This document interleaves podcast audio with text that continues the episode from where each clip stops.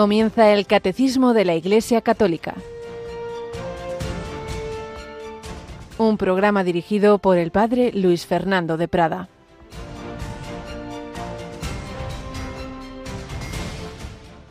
Mi madre y mis hermanos son estos, los que escuchan la palabra de Dios y la cumplen. Alabado San Jesús, María y José, muy buenos días en este martes 26 de septiembre, que la Iglesia recuerda a dos de los innumerables, innumerables mártires de su historia, bajo el Imperio Romano, los santos Cosme y Damián, cuyos nombres aparecen en el canon romano. Pues seguidores de Cristo, miembros de su familia.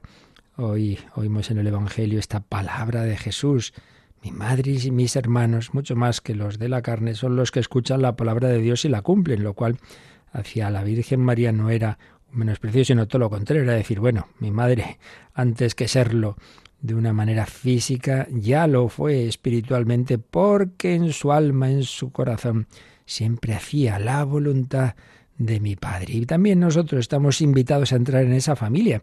Recibimos la participación en la vida divina por el bautismo, pero luego hay que vivir como miembros de esa familia, como hijos de Dios y de María, hermanos de Jesucristo, hermanos en Cristo unos con otros, una fraternidad que especialmente se vive en la Eucaristía, porque todos recibimos el mismo cuerpo, igual que los granos de trigo se juntan formando ese pan o las uvas acaban formando ese vino y ese pan y vino se convierten en Cristo, en su cuerpo y su sangre, también nosotros, cada uno de aquí y de allá, de todos los extremos del mundo, llamados a unirnos en Jesucristo y formando esa familia. Una familia que desde luego vivimos en la iglesia y de una manera particular la vivimos en Radio María. Sabéis que la semana pasada no pudimos hacer este programa en directo miércoles y jueves porque un servidor había sido invitado por el obispo de la diócesis de Asidonia Jerez una charla sobre algo tan bonito como la vocación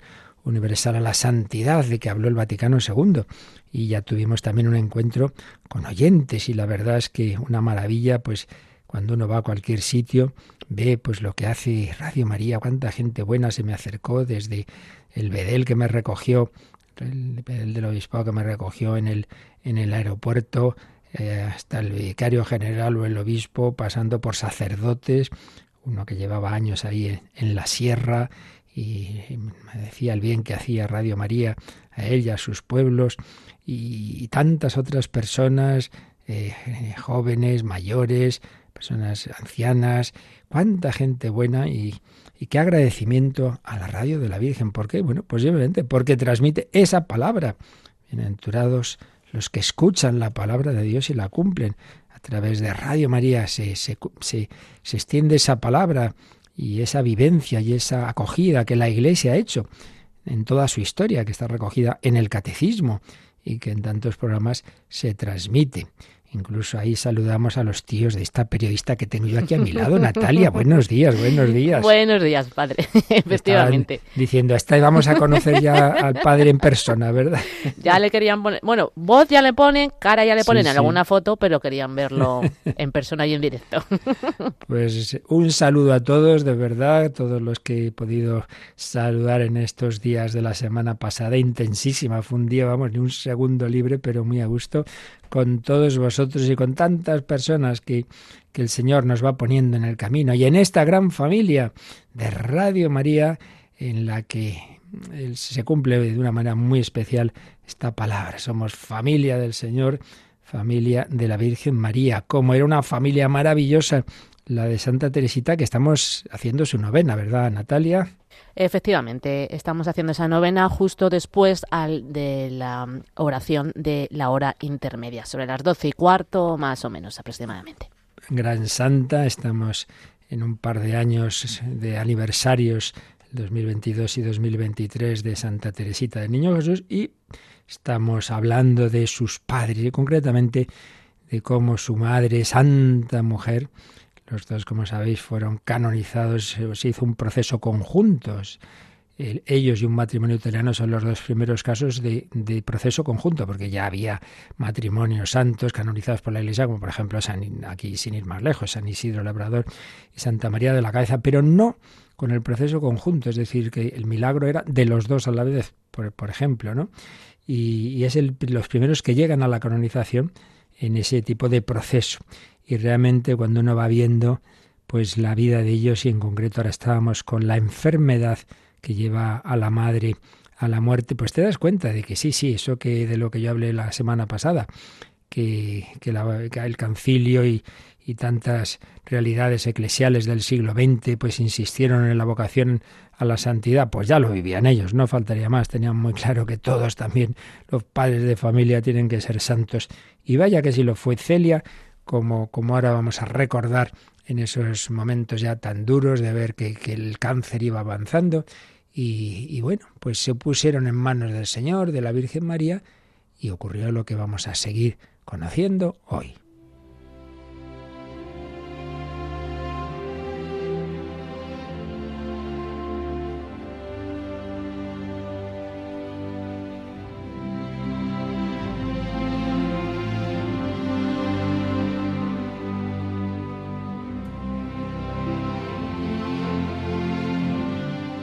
Historia de una familia, una escuela de santidad.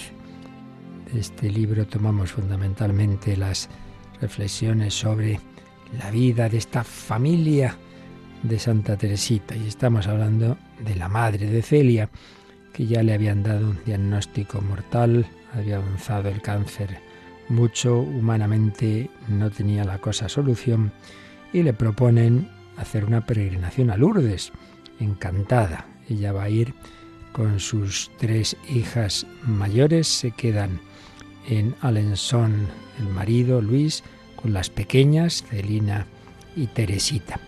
Y creo que nos viene bien saber lo que pasó, porque muchas veces nos enfadamos con el Señor, seguro que me tiene que conceder esto, pero hombre, si yo soy bueno, sí, pero pero cómo puede ser, pero si es que no salen las cosas, bueno, pues la Virgen y San José, si hubieran aplicado eso, dirían, hombre, eh, seguro que el Señor tiene preparado un sitio muy bueno para que nazca Jesús. Pues no, en la calle. Bueno, vamos a ver, ¿qué pasó? Pues pasó que el, el viaje, para empezar, fue un desastre. O sea, no pudieron ocurrir más contratiempos. Iban con muchísima fe. Estaban convencida la familia prácticamente de que la Virgen haría el milagro, claro. Son todavía los primeros años de Lourdes, se sabe de muchos milagros, y, parecía lo normal, hombre, una, una mujer tan buena y que tiene todavía hijas pequeñas y sobre todo que está muy preocupada por la del medio, por Leonia, que era la más difícil, la, la que más disgustos les daba, de un, un, carácter realmente complicado. Pero Celia, por un lado, que tiene pues una confianza grande en, en la curación, pero también por otro lado dice, bueno, Dios sabe más lo que el Señor quiera, lo que la Virgen María quiera. Lo más importante es la, la conversión, digámoslo así, de Leonia. También me importa eso más. Así lo, lo, lo escribe. Al menos si la Santísima Virgen no me cura, yo la suplicaré la reforma de mi hija, el desarrollo de su inteligencia y que la haga santa. Sí, porque también en el nivel humano era bastante limitada, o eso parecía en esos primeros años, así como las otras hijas, pues muy despiertas, muy inteligentes, con muchísimas cualidades.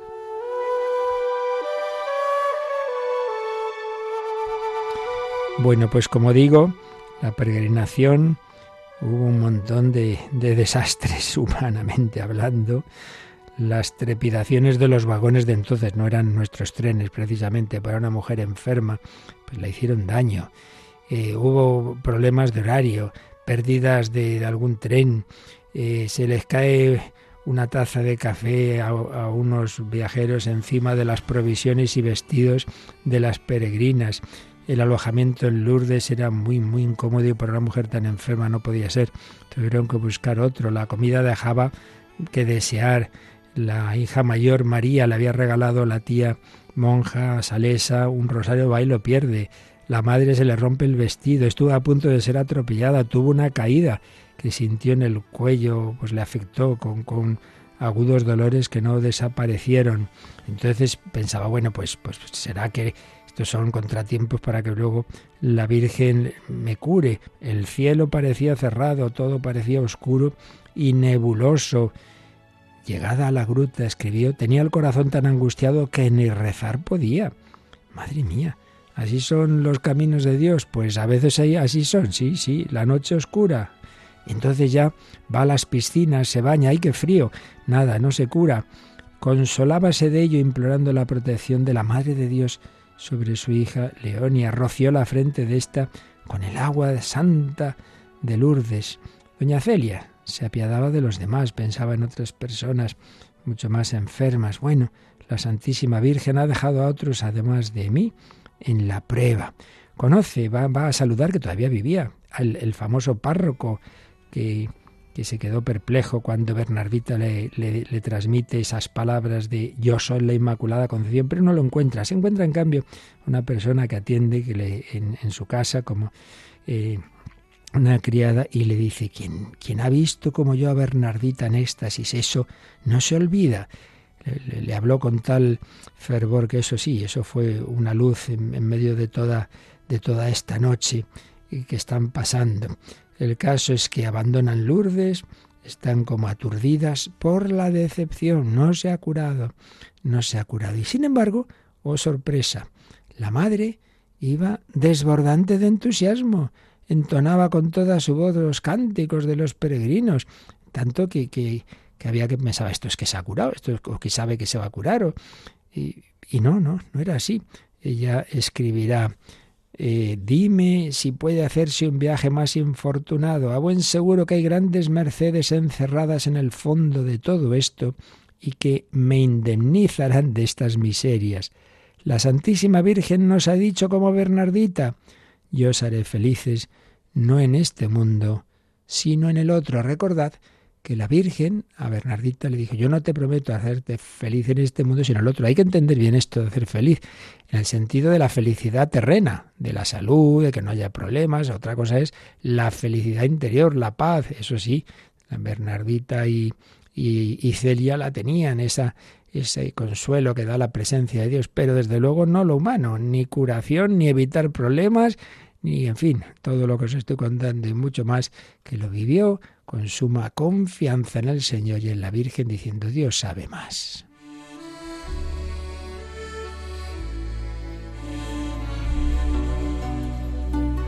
Cuando después escribe a su hija Paulina, que estaba enfadada, enfadada con la Virgen María, pues insiste en esta idea, no esperes muchas alegrías sobre la tierra, habrás de sufrir demasiadas decepciones. Por lo que a mí respecta, Sé a qué atenerme en cuanto a estas alegrías de la tierra, y si no esperara las del cielo, me sentiría muy desgraciada. ¿Veis? Ella no se siente desgraciada porque tiene esperanza, esperanza en el cielo. Claro, si solo miramos las cosas hacia esta vida, las cuentas no salen. Los buenos, entre comillas, siempre lo pasan muy mal, los malos muchas veces triunfan. Esto no, esto no va bien. Bueno, oiga, que esto hay que mirarlo en perspectiva de eternidad.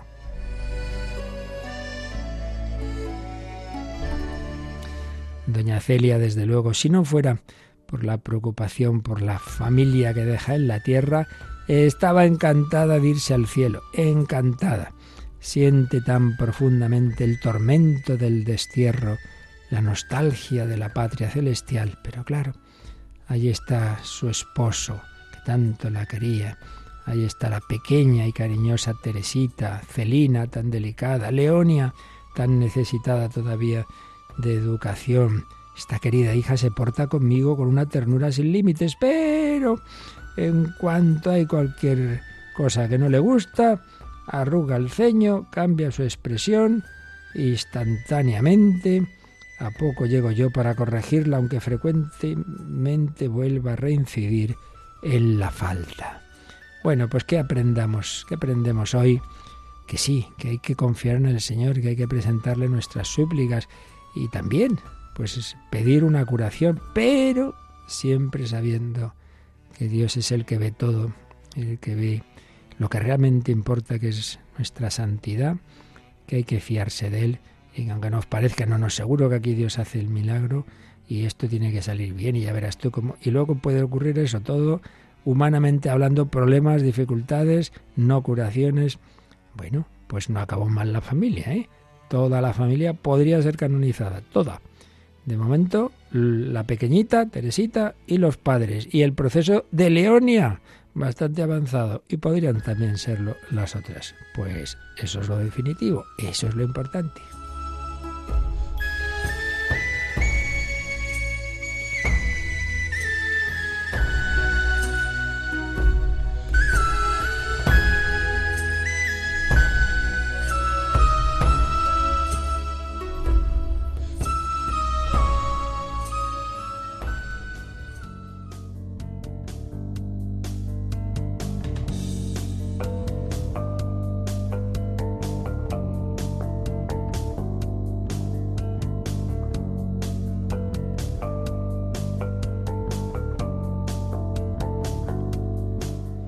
Y todo ello, el vivir eso así, era fruto de esa unión con el Señor, de esos esposos que de jóvenes habían incluso pensado en que tenían vocación religiosa, pero Dios les hizo ver clarísimamente su vocación matrimonial y de padres, con qué deseo de tener hijos para el cielo. Y de hecho perdieron cuatro, tres de bebecitos y una niña Elena con cinco años, y que tenían la conciencia de estar, de que desde el cielo les, les ayudaban. Y bueno, pues ya está, esto ya están bien colocaditos, ahora hay que colocar a los otros. Eso era la visión de fe de unos padres cristianos que se alimentaban de la Eucaristía, de la oración, del Santo Rosario, y todo eso se convertía en obras de caridad y del trabajo el día a día, no, no, no era un espiritualismo barato, ni mucho menos, sino que tenían muy claro que, ese amor de Cristo había que convertirlo en amor del prójimo. Pues eso es fruto, ante todo, de esa vida litúrgica, de esa vida eucarística. Y justamente estamos viendo los frutos de la comunión, así se titula este apartado, aunque no solo se refiere a ese momento tan importante de la comunión eucarística, sino en general de la Eucaristía. Hemos visto cómo la comunión acrecienta nuestra unión con Cristo. Es el momento de máxima cercanía posible en esta vida con el Señor. Por eso qué importante la comunión y la acción de gracias. Que no, que hombre, que es el momento en que Jesús está contigo de una manera especial, corporal, sustancial, y ala, ¿cómo le sales corriendo? No, no, no, acostumbrémonos a quedarnos un rato, también después de misa. Por favor, es que si no es eso, como recibir la visita de alguien, entras en tu casa, hola, hola, muy bien, te, te dejo que yo tengo que hacer cosas y te vas, pero hombre, quédate con esa visita.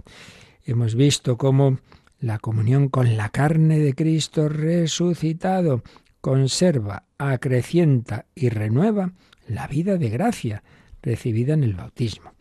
Luego vimos en el 1393, y vamos a seguirlo viendo hoy, cómo la comunión nos separa del pecado. Hay varios números que en el fondo vienen a decir algo muy parecido, con distintos matices, claro. En definitiva, tengamos siempre en cuenta esto. El hombre está hecho para Dios.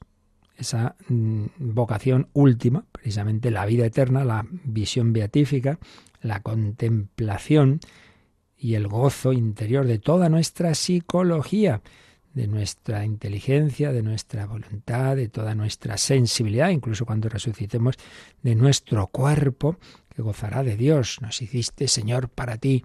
Nuestro corazón estará inquieto hasta que descanse en ti ni el ojo vio, ni el oído yo, ni cabe en corazón humano lo que Dios ha preparado para los que lo aman. Entonces esa unión con Dios, tanto cuanto nos unimos con Él, pues tanto cuanto vamos separándonos de aquellas cosas del mundo que tantas veces nos hipnotizan. Dios nos ha puesto en el mundo, las cosas son buenas, las personas son buenas. Quiere que tengamos esas relaciones, pero nunca una relación hacia las personas y mucho menos hacia las cosas como si fueran lo más importante. Ahí está el problema, ahí está el pecado, divinizar, absolutizar los bienes de este mundo. Entonces es un proceso simultáneo que tanto cuanto yo me centro en Dios, tanto cuanto voy relativizando, voy separándome de aquello que antes me tenía esclavo. Y viceversa, tanto cuanto me voy separando de Dios, pues tanto cuanto tengo peligro de hacer dioses de las personas, de las cosas, pues al final de, de, caer esclavo. Y por eso mm, vemos estos números que nos hablan, por un lado, de nuestra unión con Cristo y claro, simultáneamente que eso nos separa del pecado. Eso ya lo habíamos visto en el 1393, pero ahora vamos a tener tres números, el 1390 bueno, el 1393 que ya hemos visto, pero luego además otros dos, el 1394 y el 1395 sobre lo que implica la Eucaristía en general y la comunión en particular de, de superación del pecado. Comenzamos leyendo pues el 1394. Como el alimento corporal sirve para restaurar la pérdida de fuerzas, la Eucaristía fortalece la caridad, que en la vida cotidiana tiende a debilitarse, y esta caridad vivificada borra los pecados veniales. Dándose a nosotros, Cristo reaviva nuestro amor y, y nos hace capaces de romper los lazos desordenados con las criaturas y de arraigarnos en Él. Y nos confirma esta doctrina con una cita de San Fulgencio de Ruspe. La leemos. Porque Cristo murió por nuestro amor, cuando hacemos conmemoración de su muerte en nuestro sacrificio, pedimos que venga el Espíritu Santo y nos comunique el amor. Suplicamos fervorosamente que aquel mismo amor que impulsó a Cristo a dejarse crucificar por nosotros sea infundido por el Espíritu Santo en nuestros propios corazones, con objeto de que consideremos al mundo como crucificado para nosotros y sepamos vivir crucificados para el mundo y llenos de caridad, muertos para el pecado, vivamos para Dios. Pues un texto precioso de San Fulgencio de Ruspe. Si la clave está en esto, en enamorarnos de Dios. Si esto es tan sencillo como ver un matrimonio muy enamorado mutuamente, pues hombre, hay poco peligro de que haya una infidelidad, ellos están ya muy enamorados, pero claro, si ese amor se va enfriando, pues entonces ya el peligro empieza a aumentar. Y en estos tiempos de hoy ya, ya sabemos lo que, lo que está ocurriendo por desgracia. Pues la clave está en eso, en que yo ame a, a Dios y cómo amo a Dios en Cristo. Dios se ha hecho hombre en Cristo y se ha dejado crucificar. Es lo que más atrae nuestro corazón, caramba. Si Él ha muerto por mí, Él ha sufrido por mí. Por eso la contemplación de los misterios de Cristo y de una manera especial de la pasión, pues es tan importante en la vida cristiana. Bueno, pues ese Cristo, Dios hecho hombre, que ha muerto y ha resucitado por mí, eso se me hace presente en la misa, eso ya lo vimos. La primera gran dimensión de la Eucaristía es que hace presente de manera incruenta el sacrificio cruento de Cristo, el mismo amor que Jesús tenía por mí en la cruz, me lo ofrece ahí, toma, come, mira, este cuerpo se entregó por ti, esta sangre se derramó por ti. Por eso, incluso aunque uno no comulgue, la, vivencia de la Santa Misa hace tanto bien, es fuente de ese amor. Por eso también en épocas en que no era tan habitual la comunión diaria, pero sí la, la, asistencia a la misa diaria, la no la asistencia así a lejos, digamos, sino participar en ella, vivir lo que esto significa, ofrecerme con Cristo al Padre, porque Cristo murió por nuestro amor, cuando conmemoramos su muerte en este sacrificio, pedimos que venga el Espíritu Santo y nos comunique el amor. Claro, ven Espíritu Santo. Recordemos que hay dos epíclesis. La epíclesis, la llamada al Espíritu Santo para que transforme el pan y vino en el cuerpo y la sangre, y después de la consagración para que a los que estamos ahí nos transforme también, nos comunique el amor. Suplicamos fervorosamente que aquel mismo amor que impulsó a Cristo a dejarse crucificar por nosotros se ha infundido en nuestros propios corazones por el Espíritu Santo. ¿Para qué? Entonces aquí usaba San Fulgencio una expresión de San Pablo, para que consideremos al mundo como crucificado para nosotros, que no me atraiga las cosas del mundo, que no me cautiven de una manera esclavizante. Sepamos vivir crucificados para el mundo, que no me deje llevar sin más. Ay, me apetece esto, como el niño que ve las chucherías y ya está, no hay más que pensar. Hombre, somos siempre toda la vida así, como niños. Que a la primera chuchería que veo, ala, me dejo llevar, ay, es que bonito, lo compro. Pero hombre, pero y esto nos pasa con tantas cosas. Oh, otro móvil, venga, que hay que cambiar. El mío solo tiene seis meses, pero bueno, ¿pero qué es esto? Y cambio de coche, pero si te iba bien, y cambio de mujer y de marido, eso voy a peor, mucho peor. Y llenos de caridad, muertos para el pecado, vivamos para Dios. Si nos dejamos llevar, infundir ese amor de Dios, claro, vamos creciendo. ¿Y qué pasa? Pues que intentamos vivir de rentas y no puede ser. Ya he comido hoy, ya toda la semana ya con... Hombre, pues tendrás que seguir comiendo, me parece, ¿no? Por eso el 1394 empieza así, que ya hemos visto que los sacramentos tienen una analogía con la vida humana, con el alimento y con las distintas etapas de la vida. La vida humana empieza, hay que alimentar al niño, va creciendo, pues eh, hay que curarle de las heridas. Pues también la vida sobrenatural empieza en el bautismo, pero hay que alimentarla, viene la confirmación, viene la, la Eucaristía, la penitencia, como el alimento corporal sirve para restaurar la pérdida de fuerzas, claro, es que llevo todo el día sin parar, necesito, estoy ya exhausto, hay que comer. Pues también la Eucaristía fortalece la caridad que en la vida cotidiana tiende a debilitarse. Ya la quinta vez que me han dicho no sé qué estoy ya que a este me lo como. Necesito alimentar mi, mi caridad. Y esa caridad, ese amor que se nos infunde en la Eucaristía de una manera especial en la comunión, pero ya digo que no, no, no solo, sino en toda la celebración de la Santa Misa, esa caridad borra los pecados veniales. Ah, ¿qué quiere esto decir? Bueno, pues esto ahora enseguida vamos a ver los números marginales, que es muy importante, la distinción entre los pecados graves, que subjetivamente hablando, si uno los ha cometido con plena libertad y conocimiento se, se, llaman pecados mortales.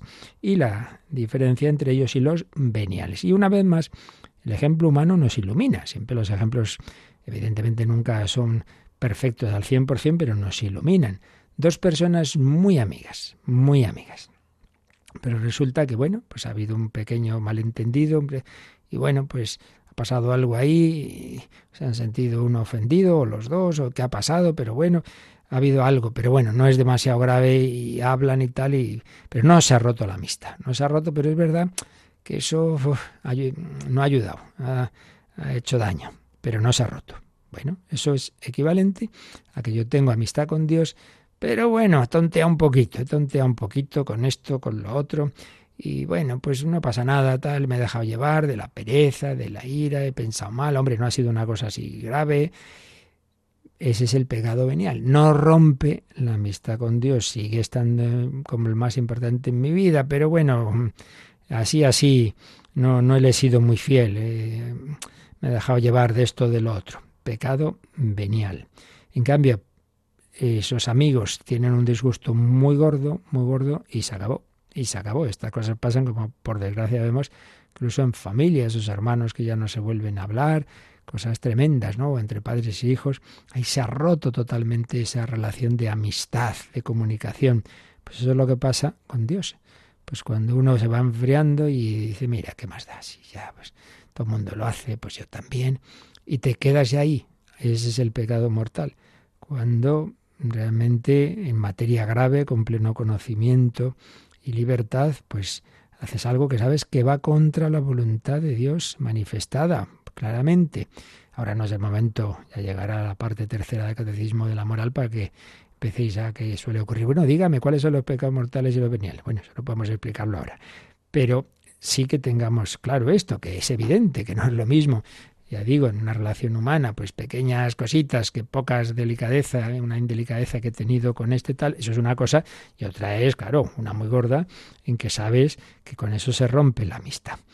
Pues la el recibir la Eucaristía, al vivir la, Santa Misa y al recibir la comunión, a poco bien, claro, se, presupone que uno intenta vivirlo bien, claro, no hay de cualquier manera, hace que esa comunión, ese amor de Cristo que entra en mí, nos purifique de los restos de los pecados veniales, los perdone. Por eso no hace falta, no es imprescindible confesarse de los pecados veniales eh, un planteamiento, decir, no, no, yo si quiero comulgar todos los días, me confieso todos los días. Hombre, no es eso. La confesión no es necesaria para las faltas pequeñas de cada día, pero sí que hay que hacer el acto de contrición. Yo confieso que he pecado mucho, Señor, no soy digno de que entres en mi casa, y esa misma comunión, esa misma comunión, nos lo dice aquí, ¿no? Borra los pecados veniales. Así lo enseñó el concilio de Trento. esto no es ninguna opinión así de uno por ahí. No, no, es doctrina cierta de la Iglesia. Borra los pecados veniales. Y como veremos en el número siguiente, nos preserva a no caer en futuros pecados mortales. Los pecados mortales sí que hay que confesarlos antes de comulgar, pero los pecados veniales quedan purificados, quedan perdonados por esa infusión del amor que se produce en la comunión y en la vivencia de la Santa Misa. Y sí que vamos a leer, por lo menos ahora, antes de un momento musical, lo que nos dice sobre el pecado venial, eh, esa parte que ya digo que ya se explicará en su momento, pero sí que vamos por lo menos a leer lo que nos dice el 1863, número marginal, que nos sugiere el catecismo que leamos ahora. El pecado venial debilita la caridad, entraña un afecto desordenado a bienes creados, impide el progreso del alma en el ejercicio de las virtudes y la práctica del bien moral merece penas temporales. El pecado venial deliberado y que permanece sin arrepentimiento nos dispone poco a poco a cometer el pecado mortal. No obstante, el pecado venial no rompe la alianza con Dios, es humanamente reparable con la gracia de Dios. No priva de la gracia santificante de la amistad con Dios, de la caridad, ni por tanto de la bienaventuranza eterna. Bueno, pues lo que antes os decía de una manera más sencilla, Aquí está pues explicado estupendamente, ¿no? Eso, hay una relación, eh, un matrimonio se lleva bien, pero ay, mi marido, ¿por qué siempre me, hace esto? Ay, mi mujer, ¿por qué no sé qué? Hay esas cositas que, dicen, debilita la caridad. Yo con el Señor, pues estoy un poquito frío. Entraña un afecto desordenado a bienes creados. No es que uno esté totalmente esclavo de ellos. Eso ya sería, podría ser algo grave. Pero mm, mm, aquí demasiado obsesionado estoy yo con la tele, con esto, con lo otro, o con esta amistad. Oye, tú hablas demasiado con la secretaria. No, hombre, no, que no hay nada, no pienses nada. Es verdad, no, no tiene ninguna mala intención, pero puede ser, puede ser que haya ahí algo que como uno se descuide se complique. Pues algo así, ¿no? Un afecto desordenado a bienes creados. Impide el progreso del alma Hombre, que no estamos llamados a, quedarnos ahí en el 5, sino a la santidad plena. Entonces, si uno tiene ahí esos afectos desordenados, esos apegos, esas, esos hilos, como el ejemplo típico de San Juan de la Cruz, un pájaro no vuela, da igual que esté atado a la pata con una cadena que con un hilo. Si el hilo es un hilo fuerte, aunque sea un hilo, no vuela. Pues eso, aunque eh, no sea un afecto eh, a una cosa en sí misma pecaminosa, pero estás tú ahí obsesionado con esto y entonces eso no te impide avanzar. Merece penas temporales, es decir, el pecado venial tiene que purificarse en esta vida, tiene que purificarse, no te lleva a perder a Dios eternamente como el pecado mortal, no, no arrepentido nos llevaría a la situación de condenación del infierno, el pecado venial no, pero hijo, si estás actuando mal, eso va a tener sus consecuencias. Y si es un pecado venial deliberado, o sea, que uno se da cuenta, porque hay otros que son semideliberados. Mm, te das cuenta, pero se te ha escapado. Y bueno, ahí hay un, intermedio que solo Dios sabe la libertad que tenemos, pero el deliberado y sobre todo sin arrepentimiento. Ya, ya, ya me he acostumbrado siempre a decir estas mentirijillas, ah, mentirijillas piadosas, ya me he acostumbrado a la pereza, ya me he acostumbrado... Pues no son cosas graves, ya, ya, pero, pero te dispone poco a poco a cometer el pecado mortal. Con todo, quede claro, que no rompe la alianza con Dios, no rompe esa amistad con Él, es reparable con la gracia de Dios. Y, pero eso sí, hay que espabilarse. ¿eh? No, no, no, no te conformes porque te puedes meter una pendiente hacia abajo. Vivir bien la Santa Misa nos ayuda, comulgar bien nos ayuda a irnos purificando de esos pecados, aunque sean pequeños. Hay que luchar contra todo tipo de pecados. Ya decía Santa Teresa, realmente pecado venial no hay pequeño, todos son serios. A Dios no se le puede estar diciendo, mira, ya sé que me, estás mirando y que te parece mal lo que hago, pero como es una cosa pequeñita, pues la hago así, delante, hombre, hombre, papá, papá, sí, esto sí, ya, ya sé que nos gusta, pero, pero bueno, dejarme hacer una travesura, hombre, Niño, que, no, no, te mandamos las cosas por gusto, sino por tu bien. Así que la Eucaristía nos borra los pecados veniales y la vivimos pues así, con, con, gran deseo en ese encuentro con Cristo, porque infunde en nosotros el amor. Seguida leemos otro número marginal que nos ayuda a entender este tema, pero nos quedamos dando gracias al Cordero de Dios que quita el pecado del mundo, que se nos entrega en la Eucaristía, y le pedimos vivir bien siempre que podamos comulgar la Santa Misa.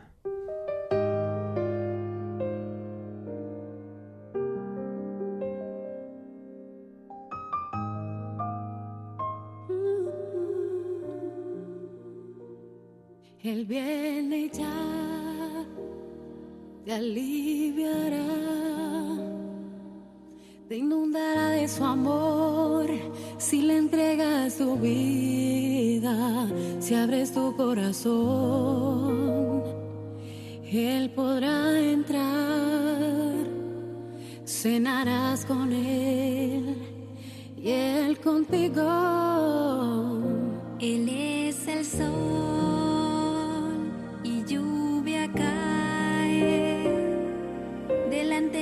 su altar que mojan el alma, rociando con su amor gotas divinas que apagarán tu sed, dándote vida.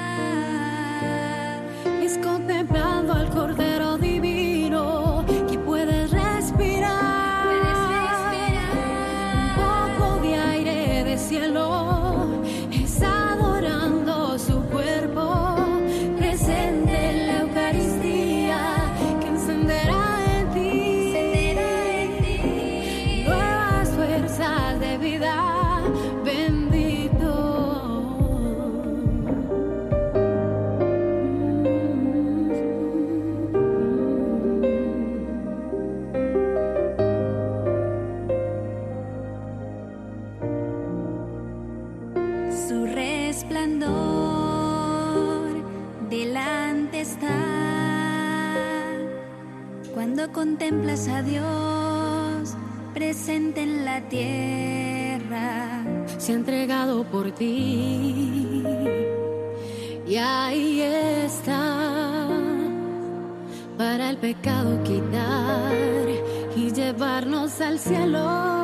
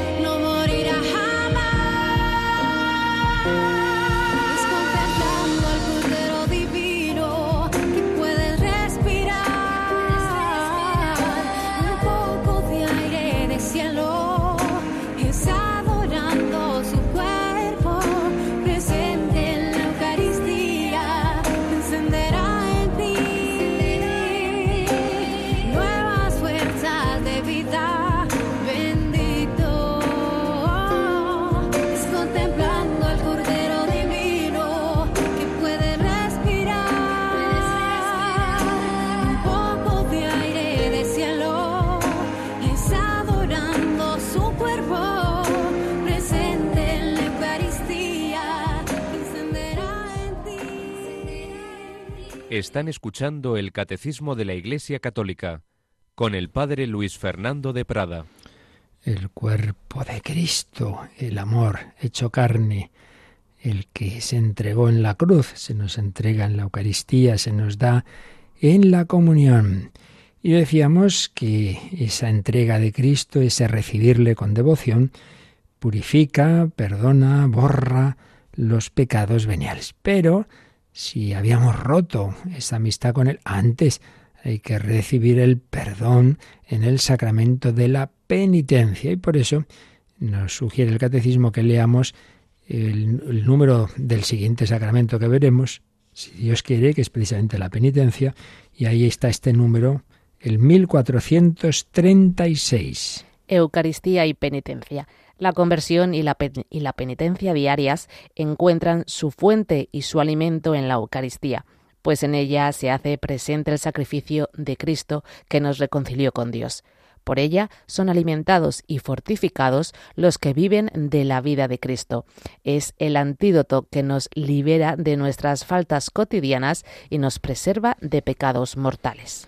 Esta última frase es textual del concilio de Trento. Por un lado, esto ya lo vimos, pero aquí viene bien recordarlo.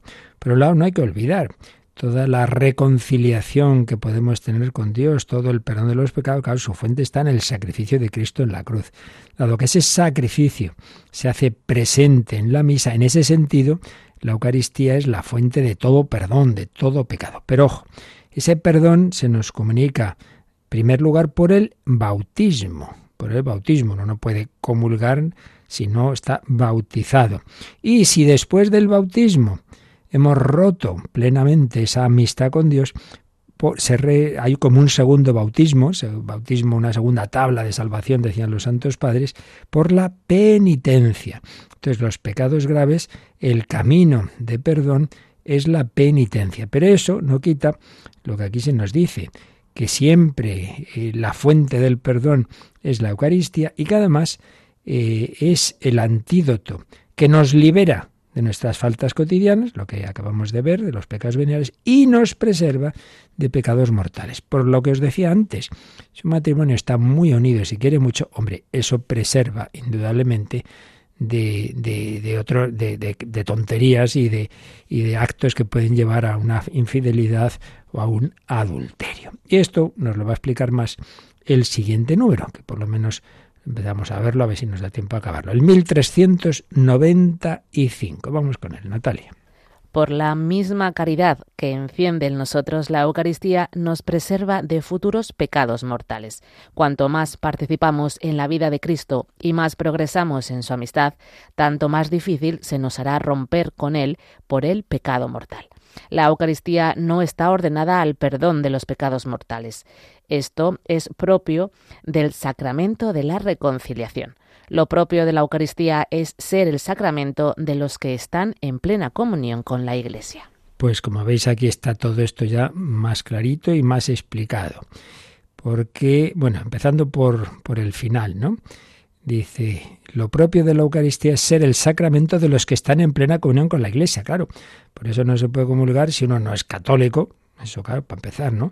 Si no tiene fe en lo que ocurre ahí. Claro, si uno dice, yo no creo que eso de que el pan es el cuerpo de Cristo, pero bueno, ya que estoy aquí comulgo, pero hombre, pero hombre, cuando te dan la comunión te dicen el cuerpo de Cristo y tú respondes amén, quiere decir lo creo. Si no lo crees no puedes recibirlo, es una barbaridad. O sea, eso para empezar. O sea, y por eso plena comunión con la Iglesia, pues entonces puedo comulgar. Y plena comunión con la Iglesia no solo es externa, yo creo en todo y obedezco, si no es interna, estaré en gracia de Dios. Claro, si no está en pecado, pues, pues grave, entonces no, camino ordinario.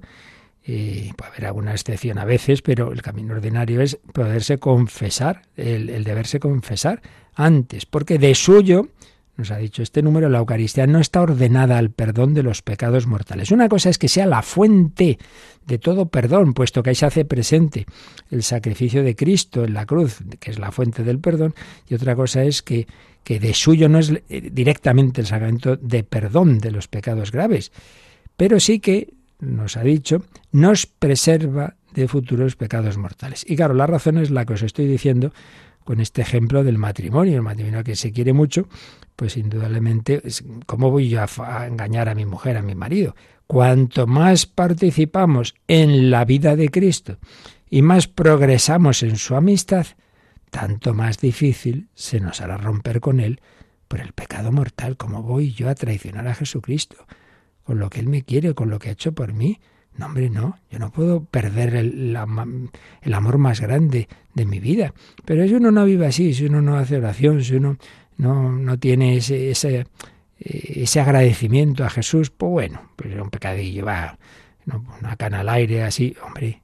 Por eso, esa unión con el Señor, ese vivir en la Eucaristía, ese, ese comulgar con devoción, claro, va aumentando en nosotros el amor a Cristo y va haciendo pues claro, cada vez, gracias a Dios, más difícil que yo me separe de Él. Nos preserva de futuros pecados mortales. Y aquí, de nuevo, una excursión, digamos, a esa tercera parte del, catecismo de la moral, que ya llegará si Dios quiere, eh, pero ya nos anticipa el catecismo, dice, bueno, si queréis mirar el número 1855, estamos hablando de pecados mortales y veniales, a ver, este numerito de esa tercera parte nos va a decir la diferencia entre ambos. Lo leemos. El pecado mortal destruye la caridad en el corazón del hombre por una infracción grave de la ley de Dios. Aparta al hombre de Dios, que es su fin último y su bienaventuranza, prefiriendo un bien inferior. El pecado venial deja subsistir la caridad, aunque la ofende y la hiere. ¿Veis? Aquí se ve la diferencia. El pecado mortal destruye la caridad, es decir, el amor de Dios y del prójimo, en el corazón del hombre por una infracción grave de la ley de Dios.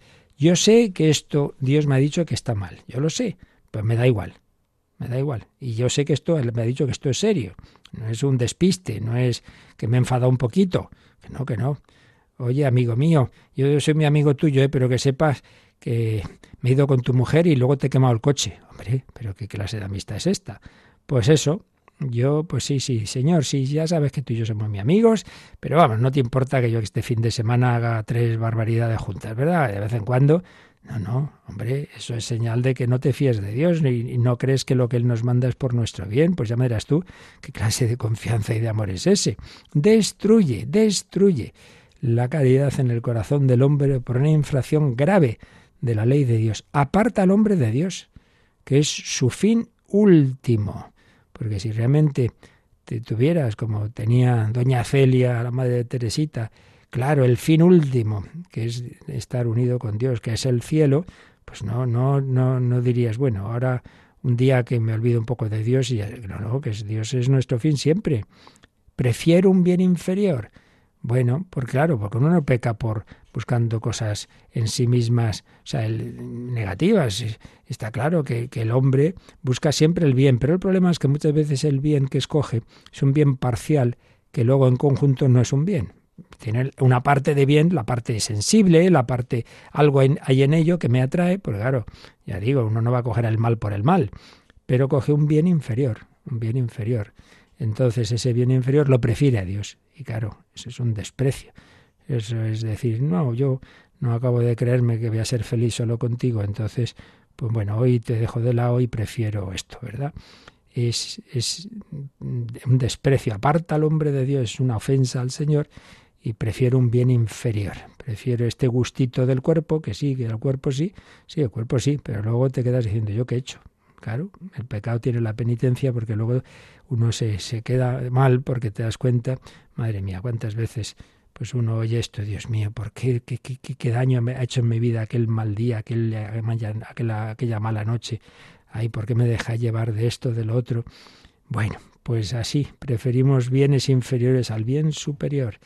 Y en cambio el pecado venial deja subsistir la caridad, no se ha roto esa amistad, pero, pero la hiere, la hiere. Eh, por eso todo pecado es malo, pero evidentemente hay una inmensa diferencia entre el pecado mortal y el pecado venial. Y ya para terminar el tema, leemos también lo que sobre esto que de, de cómo se perdonan uno y otro pecado, nos dice el 1400 46, 1446. Cristo instituyó el sacramento de la penitencia en favor de todos los miembros pecadores de su Iglesia, ante todo para los que después del bautismo hayan caído en el pecado grave y así hayan perdido la gracia bautismal y lesionado la comunión eclesial. El sacramento de la penitencia ofrece a estos una nueva posibilidad de convertirse y de recuperar la gracia de la justificación. Los padres de la Iglesia presentan este sacramento como la segunda tabla de salvación después del naufragio que es la pérdida de la gracia. Lo que os decía antes, la segunda tabla de salvación después del naufragio, que es la pérdida de la gracia. Y claro, es que aquí hay que tener en cuenta que los primeros siglos de la historia de la Iglesia, esto ya lo veremos al hablar de este sacramento de la penitencia, claro, el listón estaba muy alto. Para empezar, pues claro, eran siglos de persecuciones intermitentes, pero que estaban siempre ahí la posibilidad. Ser cristiano era saber que en cualquier momento podías perder la vida, los bienes, entonces claro, la gente se lo tomaba bastante en serio. Y claro, pues no, no era, gracias a Dios, tan frecuente el hacer pecados graves veniales siempre, esos siempre tenemos la debilidad, pero los graves pues ya era menos frecuente. Entonces, eh, con el bautismo se perdonan los pecados y si volvía a haber un pecado grave, entonces pues ya tenía que ser la penitencia. Bueno, esto ha tenido luego una evolución, ya luego pues nos vamos relajando, se va, ya no, ya la mayor parte de los cristianos no tienen esa, ese nivel tan alto, digámoslo así, ¿no? De, de, fidelidad. Y bueno, pues con el tiempo se va introduciendo ya la penitencia más frecuente, porque al principio eh, normalmente era una sola vez, ¿eh? que se admitía, bueno, has, has, caído, bueno, pues venga, paz con la iglesia y, puedes volver. Pero, pero una vez, ¿eh? en fin, este, salvo ya en peligro de muerte. Eh, la cosa era, era seria. En cualquier caso, es este el sacramento, el sacramento para los pecados graves, para quien ha perdido la gracia que recibió en el bautismo y ha roto también la comunión, claro, con la iglesia. Si te separas de Dios, pues también te separas de la familia de aquellos que están unidos al Señor. Y el sacramento de la penitencia pues da una nueva posibilidad de recuperar esa gracia. Por tanto, es el sacramento eh, para el perdón y en concreto el sacramento para el perdón de los pecados graves. Los veniales también se pueden perdonar por otros cauces, como es la misma Eucaristía bien vivida, como es el acto de contrición, como son los sacramentales, como puede ser pues recibir con devoción y, y arrepentimiento el agua bendita, etcétera, etcétera. Pero en cambio, para los pecados graves, el camino es la penitencia o confesión. Bueno, pues con esto hemos visto estos tres números que vimos la día anterior y los que hemos visto hoy, 1393, 94 y 95, que nos hablan de cómo la Eucaristía nos separa del pecado. Bien, porque perdona y borra lo que pueda quedar de los pecados veniales, bien porque al aumentar nuestro amor a Cristo nos preserva, nos ayuda a no caer en futuros pecados mortales. Y luego ya veremos los efectos, los frutos en relación a unos con otros, la relación dentro de, de, la iglesia, de la fraternidad, de la caridad, de los pobres, etcétera. Lo dejamos aquí, tenemos unos momentitos para asimilar todo esto, para dar gracias al Señor y si tenéis alguna consulta de este u otros temas, pues también las podéis compartir. Participa en el programa con tus preguntas y dudas. Llama al 91005 9419. 91005 9419. Puedes escribir un mail a catecismo arroba o escribirnos un mensaje al teléfono de WhatsApp 668 594 383 668 594 383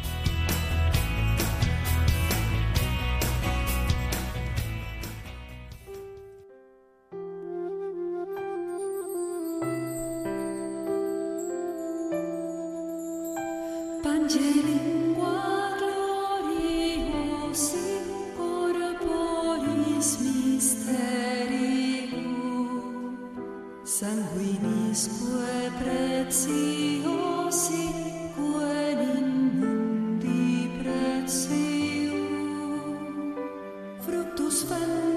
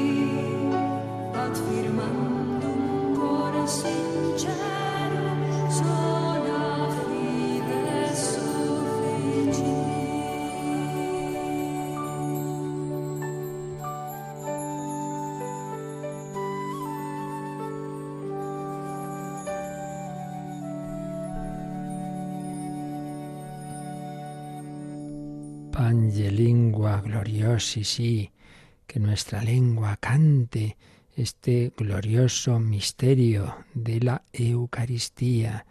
Tenemos, tenemos que vivirlo con, con ese agradecimiento al Señor tan, tan grande. Así que, bueno, no sé si está entrando algo, pero se nos ha ido el tiempo, así que dejáis la, si la pregunta que haya y la respondemos mañana para no se nos vaya la hora. Pues pedimos al Señor su bendición para vivir este día acercándonos a Él cada vez más, creciendo en ese amor del Señor. La bendición de Dios Todopoderoso, Padre, Hijo y Espíritu Santo, descienda sobre vosotros. Alabado sea Jesucristo.